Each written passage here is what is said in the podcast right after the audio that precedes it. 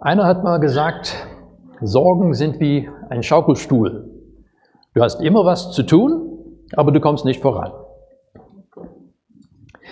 Und seien wir ehrlich, wer hier könnte sagen, dass sie in, den, in der letzten Woche sich über nichts Sorgen gemacht hätten? Also, wenn du das von dir sagen kannst, dann Hut ab und gratuliere. Aber ich schätze, dass es sehr, sehr, sehr wenige von uns sein werden. Es, und ich meine, ich will auch nicht so tun, als gäbe es nichts, worum wir uns legitim auch Sorgen machen könnten. Der Krieg in der Ukraine, also ist überhaupt schlimm und dass es auch noch so nah ist, macht uns umso mehr Sorgen und Angst. Wenn wir dann die Nachrichten von gestern die sich leider auch fortsetzen mit erneuten Krieg im Mittleren Osten. Und wer weiß, wo das noch hinführt. Zwei schwere Erdbeben in Afghanistan, zu dem, was in Marokko erst vor relativ kurzer Zeit gewesen ist, zu dem, was vor nicht allzu langer Zeit in der Türkei gewesen ist. Klimawechsel und Naturkatastrophen, wirtschaftlicher Abschwung, Sorgen um die Rente, Sorgen um die Gesundheit, Sorgen um geliebte Menschen. Und damit ist nur ein grober Überblick. Ich fand es sehr spannend, als ich äh, erfahren habe, dass das englische Wort für Sorgen, also worry, hat denselben Herkunft wie das deutsche Wort würgen. Und es ist tatsächlich so, die, die Sorgen, die schnüren uns manchmal die Luft zum Atmen ab. Die machen uns manchmal echt fertig im Leben. Nun gut, ihr sitzt vielleicht da und sagt, ähm, Herr Pastor, wir brauchen dich nicht, um das uns alles aufzuzählen und zu erklären. Das wissen wir schon. Ja, wozu bin ich denn heute hier? Naja, Jesus war dafür bekannt, dass er immer wieder, also angeeckt ist, dass er immer wieder Aussagen gemacht hat, wo die Menschen widersprochen haben. Und ich denke, unser Text für heute ist einer, der also sicherlich vielen in diesem Raum schon vertraut sein wird. Aber wenn es darauf ankommt, wie weit ist er in uns eingedrungen? Wäre eine Frage zu überlegen, denn dieser Text fordert uns auch sehr heraus. Ich lese aus dem Matthäus-Evangelium Kapitel 6 ab den Vers 25. Deswegen sage ich euch, sorgt euch nicht um euer Leben, was ihr essen oder trinken sollt, noch um euren Leib, was ihr anziehen sollt. Ist nicht das Leben mehr als die Nahrung und der Leib mehr als die Kleidung? Seht euch die Vögel des Himmels an. Sie sehen nicht, sie ernten nicht und sammeln keine Vorräte in Scheunen. Euer himmlischer Vater ernährt sie. Seid ihr nicht viel mehr wert als sie? Wer von euch kann mit all seiner Sorge sein Leben auch nur um eine kleine Spanne verlängern? Und was sorgt ihr euch um Kleidung? Lernt von den Lilien des Feldes, sie, wie sie wachsen. Sie arbeiten nicht und spinnen nicht. Doch ich sage euch, selbst Salomo war in all seiner Pracht nicht gekleidet wie einer von ihnen. Wenn aber Gott schon das Gras so kleidet, das heute auf dem Feld steht und morgen in den Ofen geworfen wird, wie viel mehr dann euch, ihr Kleingläubigen? Macht euch also keine Sorgen und fragt nicht, was sollen wir essen, was sollen wir trinken, was sollen wir anziehen? Denn nach all dem streben die Heiden. Euer himmlischer Vater weiß, dass ihr das alles braucht. Sucht aber zuerst sein Reich und seine Gerechtigkeit dann wird euch alles andere dazugegeben. Sorgt euch also nicht um morgen, denn der morgige Tag wird für sich selbst sorgen. Jeder Tag hat genug an seiner eigenen Plage. Ich habe eine Predigt von Michael Herbst zu diesem Text gelesen. Michael Herbst war bis zu seiner Pensionierung äh, Professor für praktische Theologie an der Uni Greifswald und ist auch ein bekannter Redner von vielen verschiedenen christlichen äh, Kongressen und Seminaren, die stattfinden. Und er weist darauf hin, dass Jesus hier in diesem Text wirklich sehr praktisch wird. Zum einen, sorgt euch nicht, was Jesus hier sagt, das ist kein Rad.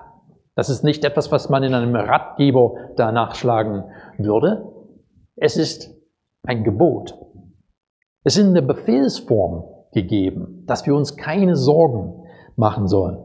Und seien wir ehrlich, sich Sorgen zu machen, das macht wirklich keinen Spaß. Also ist das auch ein sehr wohltuender Befehl, wenn man so will. Aber wie es mit so vielen Dingen ist, ist viel leichter gesagt als getan. Kennst du das? Man weiß, dass man besser über etwas nicht denken, nachdenken soll und daher gehen die Gedanken immer wieder dahin. Wenn ich euch sage, ihr sollt nicht über fliegende Elefanten nachdenken, dann sieht man fast nur noch fliegende Elefanten vor den Augen. Also unsere Gedanken gehen immer wieder sehr schnell dahin. Gerade zu den Sorgen scheint, ja, also ich kenne das jedenfalls von mir, dass ich versuche, über etwas anderes nachzudenken und es ist nicht so einfach. Es ist nicht, dass man das einfach abschalten kann. Und seien wir auch ehrlich, wenn wir wissen, dass wir uns keine Sorgen machen sollen, können wir schnell dabei sein, uns Sorgen zu machen, weil wir uns weiterhin Sorgen machen. Also kann manchmal da ein Schneeballeffekt geben, was gar nicht so gut und glücklich ist. Aber hier wird Jesus praktisch. Er sagt uns in diesem Text, geh raus in die Natur. Geh raus vor die Hütte. Schau dich ein bisschen um. Geh ein bisschen im Wald spazieren. Schau dich um, was du da siehst. Wenn wir uns Sorgen machen, wenn wir niedergeschlagen sind, ist fast das Schlechteste, was wir machen können, dass wir sitzen bleiben und unsere Gedanken nur noch darum kreisen lassen. Und Jesus sagt uns, geh raus, schau, schau dich um. Nun, wir kommen in die Jahreszeit, wo es für die Vögel schwieriger wird, Nahrung zu finden.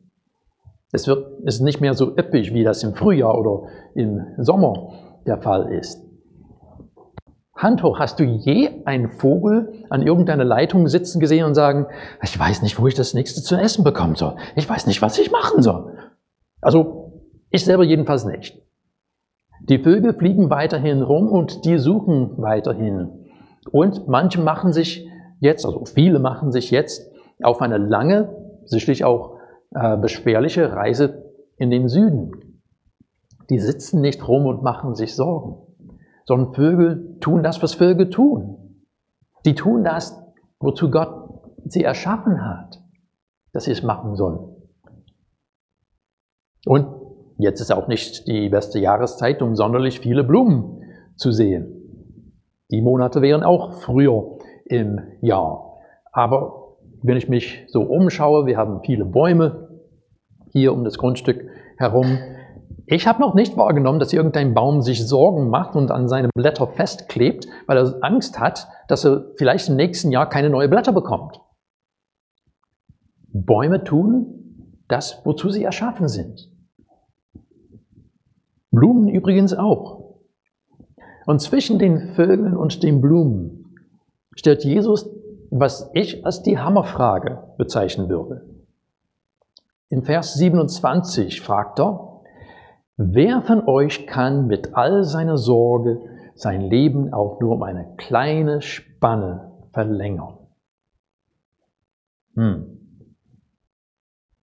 Eigentlich ist es schon längst nachgewiesen, dass es genau umgekehrt ist. Durch unsere Sorgen können wir unser Leben verkürzen.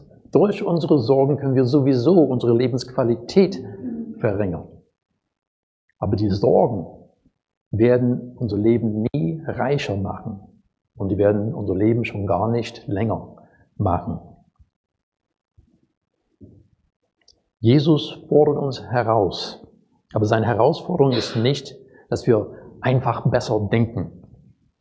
Er fordert uns zum Vertrauen in den Vater auf. Er fordert uns auf, Yahweh zu vertrauen. Und er führt uns immer wieder vor Augen. Also er fordert uns aus, uns immer wieder vor Augen zu führen, dass unser himmlischer Vater schon längst weiß, was wir zum Leben brauchen. Und Jesus wird in seiner Sprache auch sehr deutlich. Ich lese Vers 30 nochmal. Wenn aber Gott schon das Gras so kleidet, das heute auf dem Feld steht und morgen in den Ofen geworfen wird, wie viel mehr dann euch, ihr Kleingläubigen? Macht euch also keine Sorgen und fragt nicht, was sollen wir essen, was sollen wir trinken, was sollen wir anziehen? Denn nach alledem streben die Heiden. Jesus redet von Kleinglauben und darüber, dass die, die Yahweh nicht kennen, also die Heiden, sich um diese Dinge Sorgen machen. Und hier finde ich, dass der Michael Herbst auch eine sehr treffende Aussage gemacht hat. Ich will ihn einfach zitieren. Wir haben lange Listen. Wir sind Experten in Sorgen. Auch wir Christen. Das ist sozusagen unser christlicher Atheismus. Man könnte an unserem Umgang mit der Sorge nicht unbedingt ablesen, dass wir glaubende, vertrauensvolle Menschen sind, die mit der Realität Gottes rechnen. Man könnte es nicht ablesen. Ein, ein Bibelausleger schreibt, in der Sorge sinkt unser Christsein in das heidnische Misstrauen gegenüber Gott zurück. Die Worte mögen ein bisschen hart klingen. Aber ich denke, es ist notwendig, dass wir darüber nachdenken, wer ist der Gott, wem wir dienen? Wozu ist er fähig? Und bin ich wirklich bereit, mein ganzes Vertrauen in ihn zu setzen? Ihn Herr über mein Leben und auch Herr über meine Sorgen sein zu lassen? Nun, denkt bitte nicht, dass ich hier mit pädagogische äh, Zeigefinger stehen will. Ich bin selber keineswegs immun von Sorgen.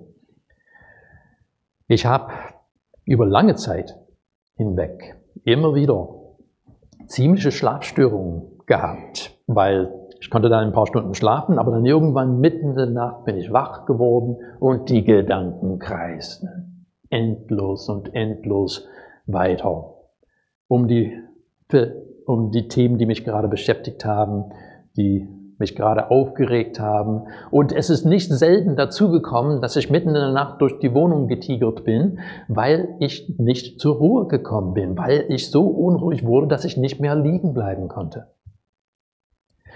Aber ich weiß, dass einmal in einer solchen Situation Gott sehr deutlich in mein Herz hineingesprochen hat. Er hat gesagt, du predigst anderen, dass sie mir vertrauen sollen, aber für dich soll das nicht gelten? Puh.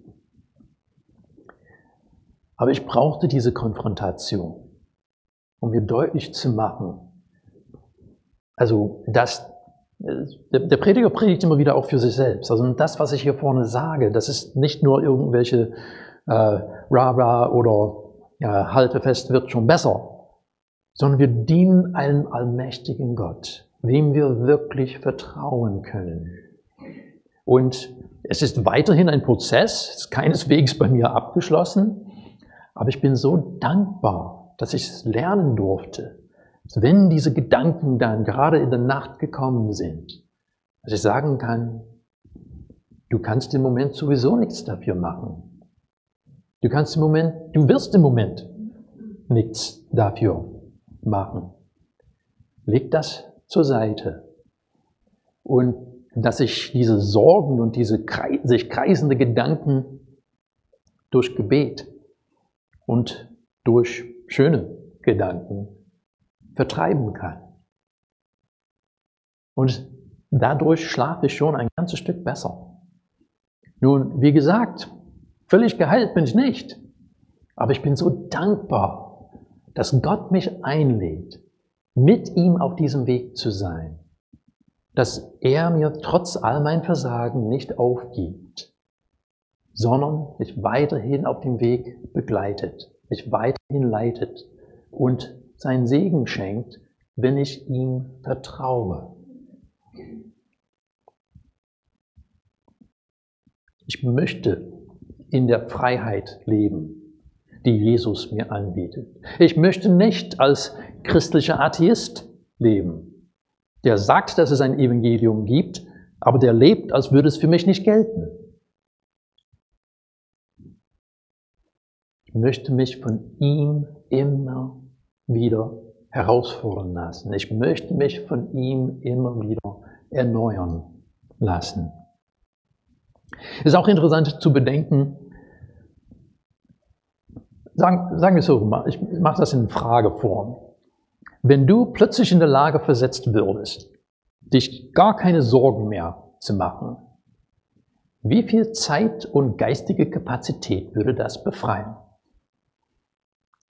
Wahrscheinlich nicht ganz wenig.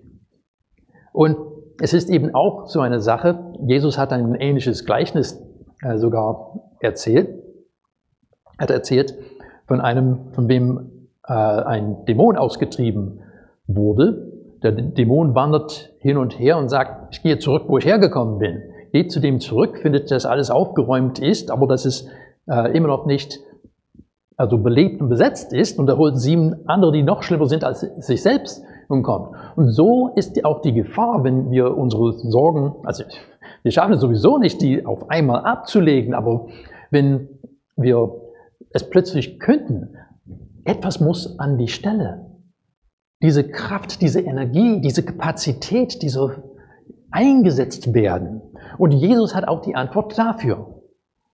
In Vers 33 von unserem Text sagt er, sucht aber zuerst sein Reich und seine Gerechtigkeit. Dann wird euch alles andere dazugegeben. Es ist Jesu Rezept dafür, dass wir uns von Sorgen befreien können, dass wir unseren Blickwinkel verändern, dass wir nicht auf die Sorgen schauen und unsere Gedanken und Energie alles da reinstecken, sondern dass wir Gottes Reich suchen. Nun, muss an dieser Stelle gleich mit einer, sagen wir, übliche, äh, üblichen Missverständnis über diesen Text, über gerade diesen Vers aufräumen. Sein, auf sein Reich, nach seinem Reich zu trachten, zu schauen, heißt nicht, dass du dann jeden wachen Moment hier im Gemeindehaus bist.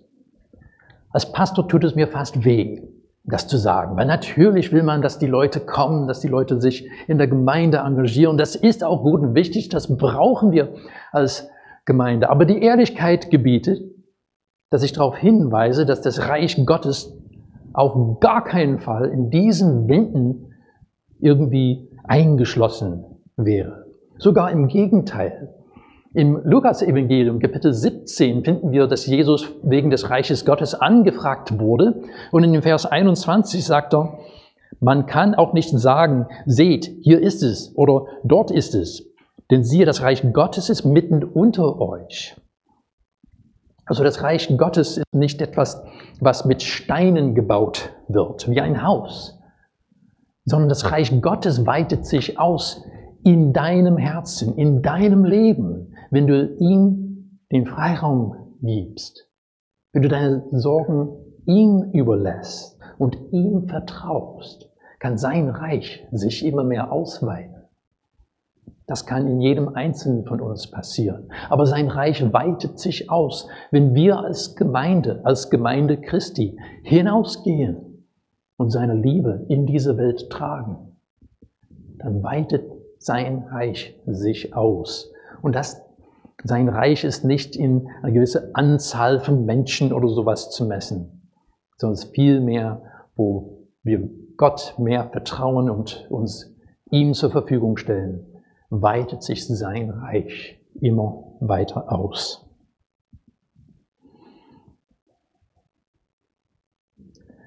Zuerst nach dem Reich Gottes zu suchen, bedeutet, dass wir seinen Willen suchen, ihm vertrauen und was wir von ihm bekommen, also was wir von ihm bekommen haben, dass wir das weitergeben. Und wenn er sagt dann, dass alles andere uns hinzugegeben wird, das bedeutet auch nicht, dass du dann plötzlich im Reichtum und äh, ohne jegliche Krankheit leben wirst.